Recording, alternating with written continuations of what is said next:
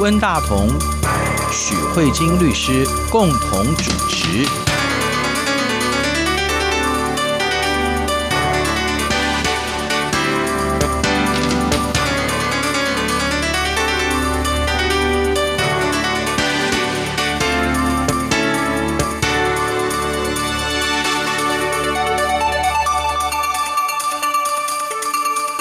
各位听众好，这里是中央广播电台两岸法律信箱，我是温大同。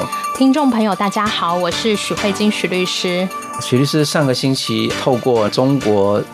在二零二零年一月一号开始实施的密码法，跟我们介绍，原来这个密码法最主要是要针对区块链跟那个加密技术，它所产生出来的一个，事实上它是一个网络的革命哈。这个网络的革命，由于它的特色，也就是它去中心化跟不可更改性所造成的信息在传递的时候，事实上很难的被一个集权的中央政府，或者说任何一个想要完全掌控的人，呃，就是能够摆脱它这个控制。它事实上是一个自由的，还有一个简单来讲就是去中心化哈。我觉得它是有点民主的概念啊，是对，有民主的概念。嗯，好，可是中国政府很特别的地方在于说，它一方面要运用这样的一个先进的技术，它的好处，可是又跟它的想要掌控所有的讯息来进行所谓的叫做数位集权主义哈，这个冲突。所以这个密码法其实真正的关键在这里，对不对？好，对。如果我们以我们过去的经验的了解，譬如说，我们台湾人比较喜欢用 Line，可是中国他就用那个微信哈。嗯，那我们都知道，微信有一个很大的特色，就是微信所有的信息事实上是被中国政府，特别是可能是国安单位。掌控的，所以，我我们在微信上，如果有时候发表一些言论哈，嗯，贴一些文章，他就会说你这个东西违反使用规则，嗯，所以它事实上我们可以看到它有个审查，对，它的后面有一个审查。那我们如果用其他的比较自由的 APP，可能就没有这个问题。那我我们一般人觉得说，那既然这样，我们就不要用微信好了。可是问题是，当中国大陆这个十四亿人都在用微信的时候，那我们如果要跟中国大陆的朋友联络，我们就要用微信。到最后，我们就不得不也进到这个可能会被他控制的一个系统里面去嘛，哈。嗯。所以，它这个技术发展到它的量体非常大的时候，有时候我们不得不接受它的控制。嗯。这是不是也是中国制定密码法，或者是说这个技术的这个竞争当中所带来的？就是它是一个科技的竞争、技术的竞争，乃至于到最后，甚至是说自由的、开放的网络的系统，跟一个数位极权主义的它的发展当中的一个竞争，可以这样理解。我其实不会下这么快的。的结论，因为为什么？因为我觉得还是要回归技术本身。我们上个礼拜有提到区块链的一个很大的本质，它其实真的是有一点民主的色彩。它透过所有的参与这一条链子的人的监督，然后来达到让它这个区块链上面的资讯有最大的信任感。然后这个好处就是同时达到去中心化又去中介化。但是呢，我们了解这个技术之后，我们除了国家。政府不愿意有这种去中心化的现象出现，可以理解，因为政府不希望有什么他不能掌控的情况出现。是。是我觉得这是可以理解的，但是如果因为这样就说政府是集权或者是独裁或者是专制，我觉得这个部分我不会做这么快的跳跃，因为我想要带出来一件很重要的事情说，说除了政府以外，温大哥你可以想想看，区块链这样一个去中心化的制度，你觉得还会有哪些人不喜欢这样的制度？你觉得会有哪些人？不乐见这个制度过度的发展，嗯，或者是对于去中心化这个本质，他们是讨厌的。嗯，除了政府以外，大财团吗？银行，你可以想想看嘛。区块链这个技术基本上就是跟银行背反。嗯，银行是一个高度集中化的思维。那今天如果一家银行开了一个实体银行，现在用区块链也开了一个数位。银行。基本上这两个就是竞争关系啊，嗯、对吧？所以银行一定也不乐见去中心化的区块链技术。嗯、还有什么？其实任何都一样，财团一定也不喜欢。嗯、所以你就可以理解到，不喜欢去中心化的绝对不是只有政府而已。嗯、其实很多企业。都不喜欢去中心化，你的客户资讯散在全世界各地，你觉得你会开心吗？区块链的特色就是民主，就是公开，所有的交易记录都是可以在区块链的网站上看得到。你觉得交易全部被公开，你会开心吗？嗯、哪一个财团会了要并购，钱汇到谁那边？这些东西虽然看不到是哪一个财团会给谁，因为毕竟在区块链的技术上，全部都是乱数嘛。嗯，连你的名字都是乱数，嗯、所以我们只有看到一堆乱数，某一个账户的。大量的钱转到另外一堆账户的名乱数的名称下面，可是这些东西都可以被拼凑，所以这些金流的流向作为公开，我觉得这一定很多人都不想乐见的。嗯、好，所以我们就可以看到说，接下来就会有人去挑战这个技术，嗯嗯、想要去更改这个技术原本最基础的设定。嗯，我觉得这是一个非常重要的事情。嗯、那我们只能说，中国政府。在这一开始，区块链的发展，它已经决定我要走向去改定这个设定的这样的科技的进程。嗯、我觉得我会先做到这里的结论，因为不是只有中国想要改这个技术啊，应该很多人都改啊。是，但他们背后都有一个，这是一个很大的诱惑。对，这是一个很重要的事情。所以去年的年底，那个中国国家主席习近平曾经发表过一个讲法，就是说中国要发展。呃，区块链的技术，对那时候很多人都觉得非常的惊讶，就觉得啊，这个一个集权的政府要发展一个完全去中心化的。这样的一个技术，它到底是什么意思？然后有也有人认为说，基本上因为它有一个本质上的冲突，所以它注定上会失败的哈，所以它很快就这样预言。那个徐律师，您我完全不这么认为。我觉得技术这件事情，就是说区块链来说，它还是现在一个非常新的技术。确实啦，我觉得第一个写出区块链论文的中本聪，它可能原始的设计就是民主去中心化。可是我觉得大家都活在这个数位科技的时代，你也可以发现。科技真的一直在变，没有什么东西就是一定要 follow 原来最原始的技术或原生代的技术。你看 iPhone 现在都出到十一了，谁还用 iPhone？最原始的版本，所以技术是可以不断被改良、不断被颠覆的。是，你甚至在早些年，我们用 iPad 听音乐，现在已经没有人在用 iPad。嗯哼，对，所以你要技术会被创新、会被淘汰、会被更新、会被甚至规则会被修改。是，所以我们现在呢，就来看，早在中国密码法上路之前，我刚才提到那些想要中心化的。单位包含银行，包含财团，他们也在想。这个区块链的技术可以怎么运用？我们承认区块链有好的方向，它可以带给我们解决一些问题，它可以让资料更具有可信性。但是我们唯一不喜欢区块链的地方，是我们不想要所有人来参与这个活动，所以就有一个进阶版的改良版，它叫做联盟链或是私有链。那这个特色是什么呢？它还是利用类似区块链的技术。你你有发现，不管是联盟链、私有链还是区块链，你发现这三个名词都有固定一个字，就是链。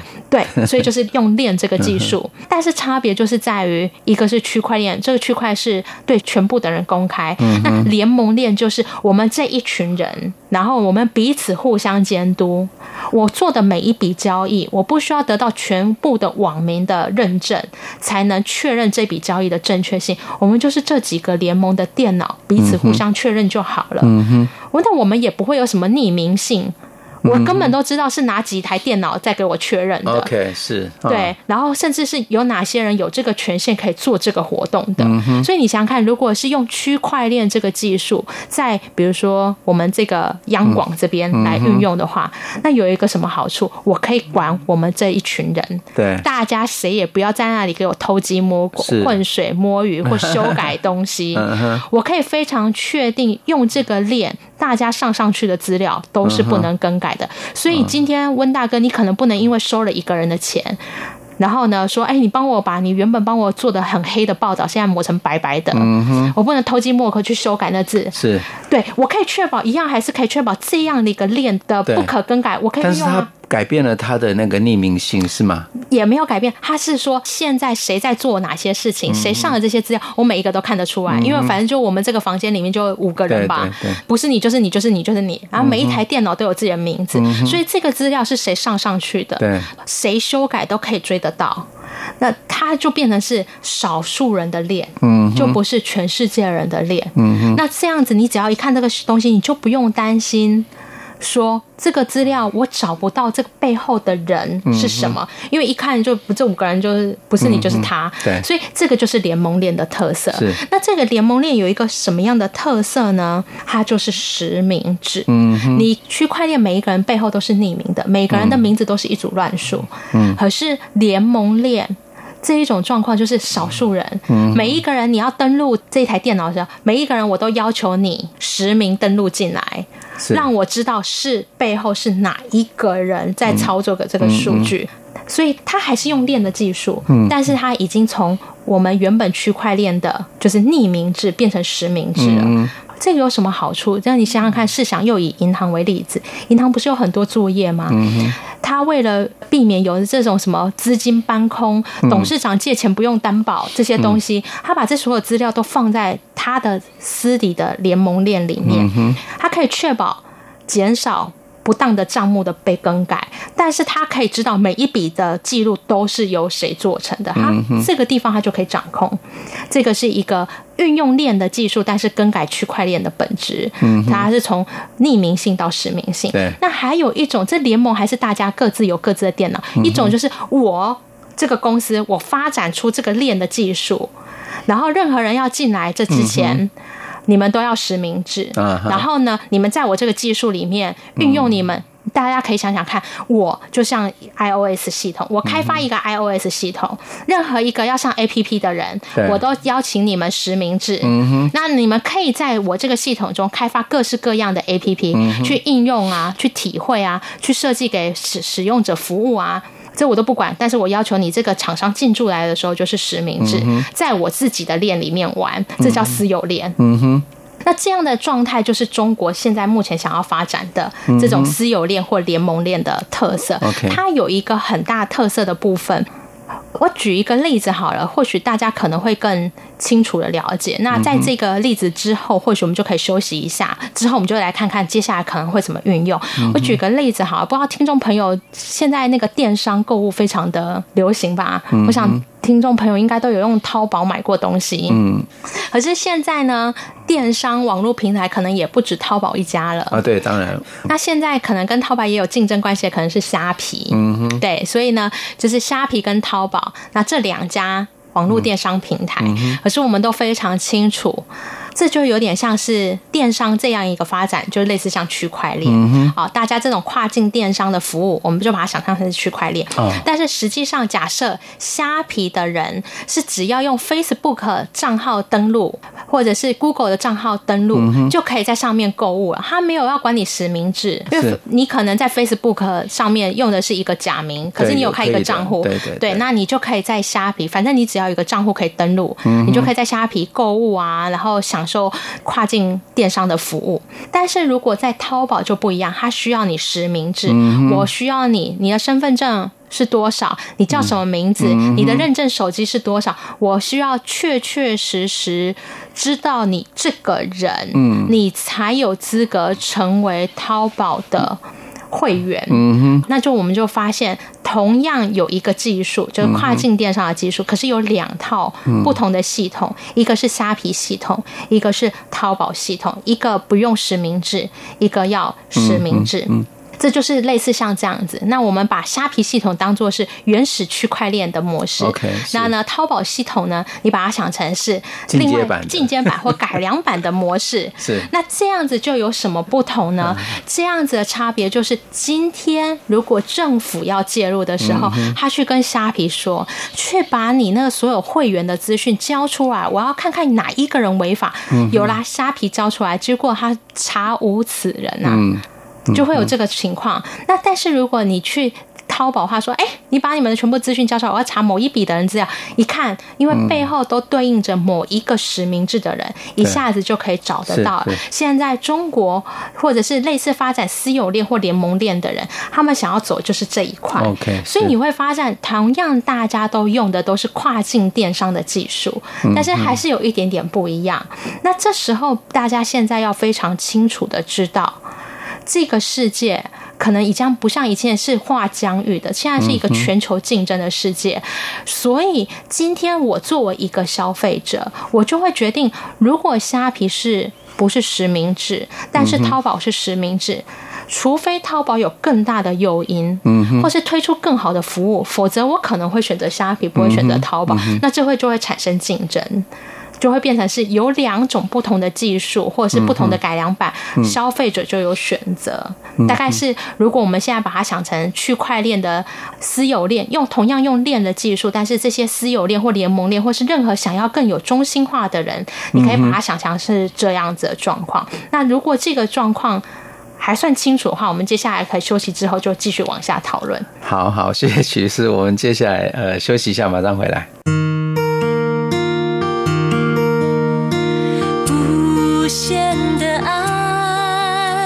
向全世界传开，永恒的关怀，来自台湾之音 RTI。欢迎回来，中央广播电台两岸法律信箱，我是文大同。听众朋友，大家好，我是许慧金许律师。许律师刚才介绍了这个区块链的技术的呃私有链或者是联盟链，联盟链它的概念跟原来的区块链的差别哈。那接下来许律师要跟我们继续介绍这个实际上已经发展出来的技术，大致已经有了嘛，对不对？嗯，对。但是我想要再补充一点，就是为什么很多新闻在中国的密码法出现以后，大家都用了数位集权或者数位独裁这样的一个评论。去评论中国密码法的出台跟上路，尤其是密码法在今年二零二零一月一号就正式开始。我觉得这一个东西是还是要跟大家说明一下。我们刚才已经有提过，密码法的特色就是它发展出中国自己特色式的链。不论是私有链或是联盟链，那利用类似像区块链的技术，但是发展一种实名制。这个实名制有什么特色呢？你要在区块链上记录这些讯息的人，嗯哼，必须是实名制，而且要经过审查，嗯哼，这是我觉得非常值得注意的地方。一般我们之前上个礼拜提到的正常。原始设计的区块链是匿名的，嗯、任何人都可以在上面做自己想做的记录。嗯、但是呢，中国的区块链就它不但对你的人进行做审查，那这个要记上去的资讯，嗯，也有可能会被审查。嗯、这是一个非常有趣的地方。嗯、那怎么审查呢？区块链有一个，我今天都没有特别再往下提，因为我怕资讯量太多。嗯同样在数位上运作的话，大家可能会用一种大家可能有听过叫智能合约，就是写一个城市，这个链上的城市呢，出现某些文字或内容，这个部分它会自动去做执行，会自动去做过滤，嗯、哪些资讯可以上上去，哪些资讯不能上上去。啊、我们用一个比较显白的方式讲，就是有一个自动的合约，啊，自动的城市帮你跑这个审查程序，嗯嗯、那这样的状况就会形成。这个中国式的区块链的特色，这也是为什么有些人会觉得所有的资讯政府都知道是谁在记，政府也可以决定哪些资讯是可以上来的。那有什么样违法的话，该怎么处理？这样子是不是等于说拥有了技术，但是呢，那些去中心化的他不想乐见的东西也都没有存在？这是为什么有些人会特别关注中国的密码？或加密技术的发展的原因，嗯、那这样子有可能，因为毕竟密码法或者是区块链这技术，现在所有人都在起跑点。嗯，那这时候有可能就会产生，像我刚才在休息之前就会呈现一个同样的技术有两套不同的系统，嗯、这些系统之间可能就会呈现一种竞争的状况。嗯、也许中国的淘宝会赢过虾皮，嗯、也许有一天虾皮会吃掉淘宝，不晓得，嗯、反正大家都在竞争，都在赛跑嘛。嗯、那这就成为一种科技的竞赛。那我想要讲一下，就是说，因为这毕竟是刚开始的发展，那中国的密码法也才刚出台。虽然在二零一九年的下半年，就是习近平主席也不断的在提到说。中国要发展区块链，可是实际上我们看到中国有很多企业，嗯，已经在发展类似的联盟链了。嗯，好，我们最举最有名的例子，其实腾讯也有啦，腾讯自己也有发展，嗯、那阿里巴巴自己也有发展。是，对，那我举阿里巴巴做例子好了，嗯、阿里巴巴现在自己也在发展这个区块链，那它现在有一个自己的联盟链，那这个好处是什么呢？它有一个很大的特色，我觉得阿里巴巴在美国现在目前在申请的专利中有一个非常有趣，它是让区块链的运用可以受到政府的控制，也就是说，今天阿里巴巴设计的一个城市，那这个城市如果发现是违反法规的话，可以透过这个城市去修改区块链上面的资讯。我那这个部分是不是很有趣？就变成原本的区块链的设计的目的是资讯上不可修改，可是阿里巴巴设计到说，如果我今天只要发现这里面的东西或这里面的交易是违反法规的，那这个部分是有可能去更改，透过政府的。公权力之手去更改这里面的区块链，所以你就会发现区块链这是一个很有趣的东西。它所有的技术大家都在发展。因为我看到这个相关的技术的时候，我内心只有想到一个，就是说我们原本有一点让我觉得像道高一尺，魔高一丈的感觉，就是我现在发展到这样，我希望呢做到最民主、去中心化。那这时候大家就可能会在你这个技术上去发展，哎，我可以用这个技术发展联盟链或私有链。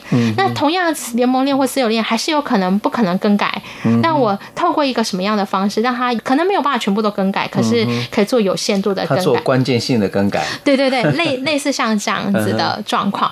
那因为现在还在发展，那我们就可以发现呢，像阿里巴巴它的特色是这样子。因为为什么阿里巴巴是适合做类似像联盟链或区块链的特色？如果大家有在建制软体系统的话，你就会知道，其实要打造一个软体系统，要建制一个所谓的作业环境系统。系统是一件非常非常困难的事情。换言之，就是说，你要开发一个 APP 或许容易，因为你只要符合 iOS 系统或 Android 系统，你可以在里面开发 APP 的应用程式。所以，我们可以打开我们的手机，进入 APP 的这个商店，你会发现上面成千上万的 APP。但是，你看看，在这个世界上，除了 iOS 作业系统跟 Android 作业系统，我们还有第三个作业系统吗？没有哎、没有，所以大家可以想象吗？作业系统的开发是多么耗工程的事情。我们现在弄到现在，手机也就只有这两个作业系统。可是在这个作业系统上，是不是依附着成千上万的应用程式？嗯哼。所以阿里巴巴他自己是一个有云端基础的人，他有这样的系统，有这样的虚拟系统，它本身就是一个 iOS，或是本身就是一个 Android，它不用再。再去打造一个云端虚拟的主机系统，他自己就有，所以他发展这一样自己的联盟链，然后他让很多人可以在上面开发很多种 APP。那这里面他做的哪些运用呢？依照他们在去年二零一九年十一月底的时候，他们有做一个最简单，我也觉得是一个很好的运用，叫做大学录取通知书。或者是学历证明，嗯哼，你想想看，学历造假这件事情，虽然上面可能刻有钢印，对，可能有什么各式各样防卫的措施，但是还是有人会造假，对。你看学历，就算学校发出来的毕业证书都有可能被造假。但是如果这个区块链技术有什么好处？学校把这个学历毕业证书上到这个区块链上面，没有人可以更改，就是运用区块链不可更改的技术。你这些你有没有被录取啊？那你的学历是什么啊？你上到这个区块链上，如果今天要验证你到底是不是什么伦敦政经大学毕业的学生啊，或者是你是不是北京大学毕业的学生啊？没关系，只要你开一个权限出来，我上去上面验证说，哎，你是不是这个学校毕业的学生，就结束了。嗯，没有什么可以篡改，也没有什么在北京大学前面买那个什么毕业证书，然后然后就假装自己是这个学校毕业的学生，没有，因为这些东西以后验证的系统就放在区块链上面，没有人可以更改，所以这个是一个蛮好的系统这样子。然后像呃中国地大嘛，像这种大学录取的通知书，有的时候是邮政可能寄寄不到，所以现在。你上了区块链很快就结束了，对，这是一个。那第二个的这个阿里巴巴的这个蚂蚁区块链啊，它其实是一个金融科技下的另外开出来的那个实验性的尝试。另外一个就是司法证据。那这个司法证据，其实我在上一集节目就有提到说，关于区块链，大家就想不可更改嘛。嗯哼。就抓住这个重点，不可更改。所以可以想想看，司法证据被人家造假，嗯，这个。不是只有中国才会有，台湾也常常有所闻，甚至连美国一天到晚也都有什么警方造假证据啊、恶意栽赃啊。所以呢，像这种司法造假的话，现在用区块链来取证，它最大的特色是什么呢？它不是在证据造假，是你原本拍的证据是，如果假设是方方正正九十度的，你稍微移动。九十一度都会告诉人家说：“哎，你把证据移动了，就是你没有去更动那个证据的本身，你只是角度移动，它都会有记录。嗯哼，什么人怎么使用这个证据，做了什么改变，在这个区块链上，嗯，就全部都会记录下来，不可变动。那这样有一个好处就是增加证据的可信性。嗯，那比较大的问题是什么呢？比较大的问题是要怎么样用区块链采集这个证据，就是说。你要用区块链采集这个证据，要接受哪些规则？这未来可能还在发展，可能不太理解。我们换一个角度，我们用我们现在有的资讯，大家会不会用手机取证？拍拍照啊，啊啊或者是用手机截图啊，截对话记录内容啊，嗯、这些东西数位的电子都有。可是你要怎么样让人家可信？我举一个我们在台湾最常见的数位证据没有被采用的，就是大家如果打开自己的 WeChat，上面不是都会有几月几号，然后几点几分的讯息吗？像我有些当事人，他在截图的时候没有把日期截进去，确实曾经产生这样的对话，但是几月几号不知道，那这个证据就无效了。我的意思就是说，虽然有这个证据，可是因为你在做数位证据的截图的时候，你没有依照一定的证据规范，让那个证据可以很完整的呈现你是几月几号跟谁说了什么样的话，前后的来龙去脉是什么，你没有遵守这个规则，就算这件事情有发生。但是不好意思，你那证据太不完整，我无法用。所以关于区块链，它虽然有不可更改的特色，但是现在可能比较大的问题是，怎么样去把这个 SOP 列出来说啊？我如果要用区块链举证，我们要遵守哪几种规则？做完 A B C D E 这五套规则以后，这个区块链证据才可以用。那这个是未来以后会渐渐发展的。但是至少我们可以理解区块链不可更改的特色，拿来做司法证据的采证是。大家觉得比较幸福的一点，对，这个是一点。然后再来就是还有一种啊，就是跟证据也有关的，因为它是阿里巴巴嘛，所以阿里巴巴就会涉及到阿里巴巴曾经创出来的一种节日，叫做光棍节、双十一。那所以呢，一天到晚，大家都知道那个淘宝上面有很多都是侵权的照片什么的，所以你要主张别人侵权，现在都马是在那边截网络截图啊，嗯、几月几号我看到你这个，这没关系，现在上区块链，嗯、什么时候盗版的东西清清楚楚，几月几号看到这样的商品，所以你就会发现它都是在不断的运用证据不可更改的方式去发展很多这样的区块链的运用。嗯、那这个特色又是什么？这些特色的集中点都是在阿里巴巴手上，它跟以前的区块链是在散在各个网民里面不一样，因为阿里巴巴透过它私有链的或是联盟链的方式，这些资讯一样，它都还是在阿里巴巴底下。大家可能有一点不了解，我讲一个最简单的例子，就大家就会了解。如果每个人都有自己的区块链系统，那这个不可能更改。可是大家想，区块链虽然有这样的系统，阿里巴巴开了一个 iOS，那大家上面用了放了很多 APP，那 APP 要能运用的前提是 iOS 要 work，要可以运用。如果有一天 iOS shut down 了，对，那些 A P P 还会可以用吗？就死光了。对，就是类似像这样子，就大家可以理解吗？就是有一点类似像这样的状态，嗯、所以这种就是跟一般的区块链最大的不一样。一般的区块链最民主的区块链就是透过所有网络的参与的民众一起努力。嗯、那虽然私有链跟联盟链也可以运用类似的技术，嗯、但是让它更集中化、更中心化，但它的缺点就是还是会有人的问题，比如说。说这一个系统 shut down 了，东西都都不见了，嗯、或者是说这些人，因为我可以掌握是谁在记名，所以你只要买通固定的人，大家一起更改，嗯，那这个部分也有可能会有被造假的地方，嗯，所以这也是为什么在中国发展出自己特色的区块链的时候，他比较希望走联盟链跟私有链的状况，嗯、跟我们原先预想的区块链有点不一样，而造成大家对于这样的区块链的发展有一些质疑。嗯，好，今天由于节目时间的关系，我们就到进行到这里了哈，谢谢许律师。好，谢谢温大哥，也谢谢各位听众。那我们继续关注区块链的发展。好，我们下周同一时间再见。大家拜拜。拜拜。